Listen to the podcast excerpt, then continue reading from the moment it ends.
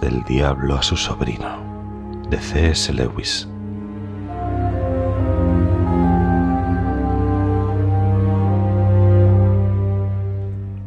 Mi querido orugario,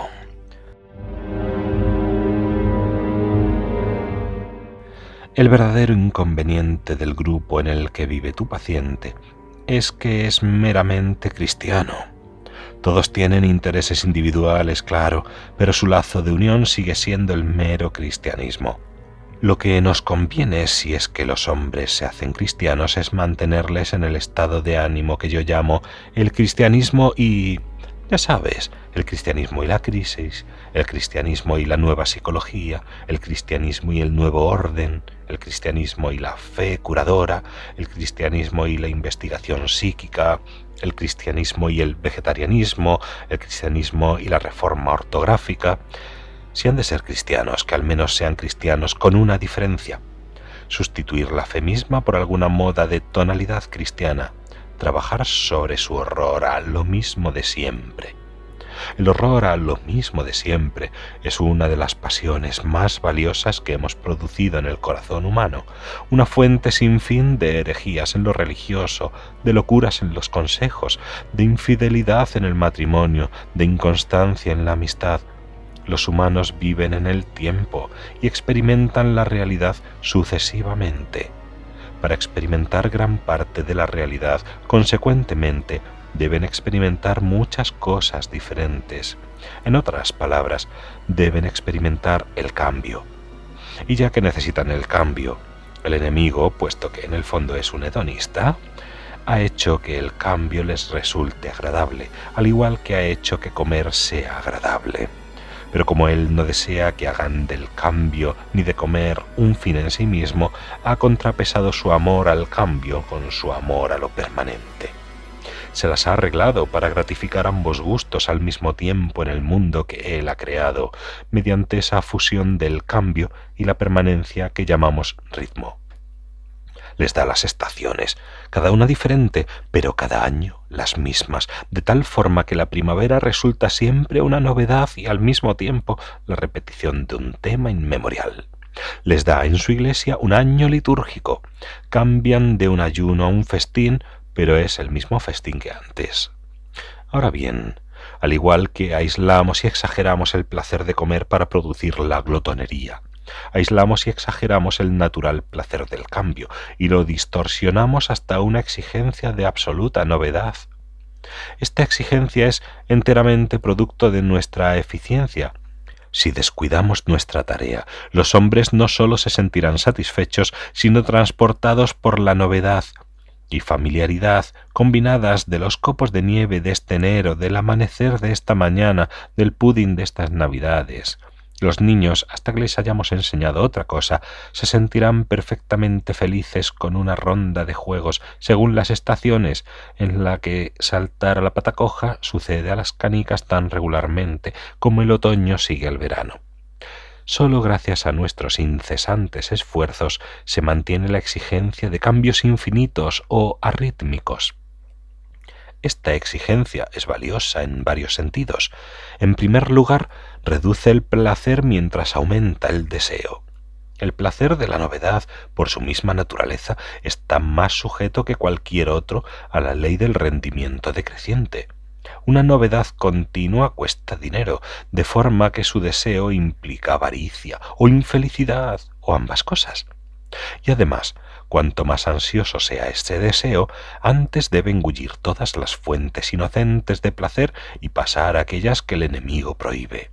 Así, exacerbando el horror a lo mismo de siempre, hemos hecho recientemente las artes, por ejemplo, menos peligrosas para nosotros que nunca lo fueron pues ahora tanto los artistas intelectuales como los populares se ven empujados por igual a cometer nuevos y nuevos excesos de lascivia sin razón, crueldad y orgullo. Por último, el afán de novedad es indispensable para producir modas o bogas. La utilidad de las modas en el pensamiento es distraer la atención de los hombres de sus auténticos peligros. dirigimos la protesta de moda en cada generación contra aquellos vicios de los que está en menos peligro de caer y fijamos su aprobación en la virtud más próxima a aquel vicio que estamos tratando de hacer endémico. El juego consiste en hacerles correr de un lado a otro con extintores de incendios cuando hay una inundación. Y todos amontonándose en el lado del barco que está ya casi con la borda sumergida.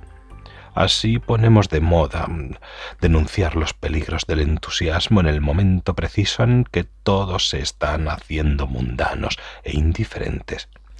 Un siglo después, cuando estamos realmente haciendo a todos byronianos y ebrios de emoción, la protesta en boga está dirigida contra los peligros del mero entendimiento.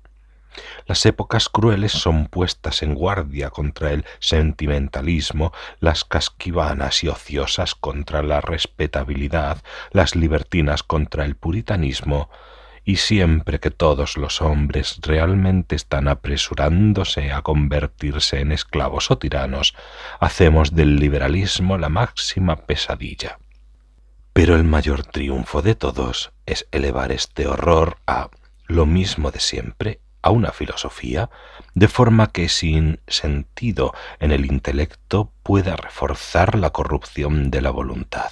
Es en este aspecto en el que el carácter evolucionista o histórico del moderno pensamiento europeo, en parte obra nuestra, resulta tan útil. Al enemigo le encantan los tópicos. Acerca de un plan de acción propuesto, él quiere que los hombres, hasta donde alcanzo a ver, se hagan preguntas muy simples. ¿Es justo? ¿Es prudente? ¿Es posible? Ahora, si podemos mantener a los hombres preguntándose, ¿está de acuerdo con la tendencia general de nuestra época? ¿Es progresista o reaccionario? ¿Es este el curso de la historia? Pues olvidarán las preguntas relevantes y las preguntas que se hacen son naturalmente incontestables porque no conocen el futuro. Y lo que será el futuro depende en gran parte precisamente de aquellas elecciones en que ellos invocan al futuro para que les ayude a hacerlas. En consecuencia, mientras sus mentes están zumbando en este vacío, tenemos la mejor ocasión para colarnos e inclinarles a la opción que nosotros hemos decidido y ya se ha hecho muy buen trabajo. En un tiempo sabían que algunos cambios era a mejor y otros a peor, y aún los indiferentes. Les hemos quitado en gran parte este conocimiento. Hemos sustituido el adjetivo descriptivo inalterado por el adjetivo emocional estancado. Les hemos enseñado a pensar en el futuro como una tierra prometida que alcanzan los héroes privilegiados, no como algo que alcanza todo el mundo al ritmo de 60 minutos por hora, haga lo que haga, sea quien sea.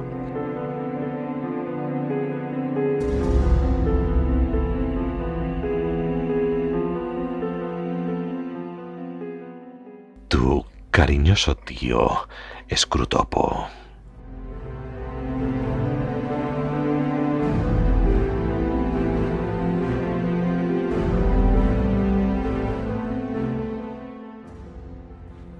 Cartas del Diablo a su sobrino, de C.S. Lewis.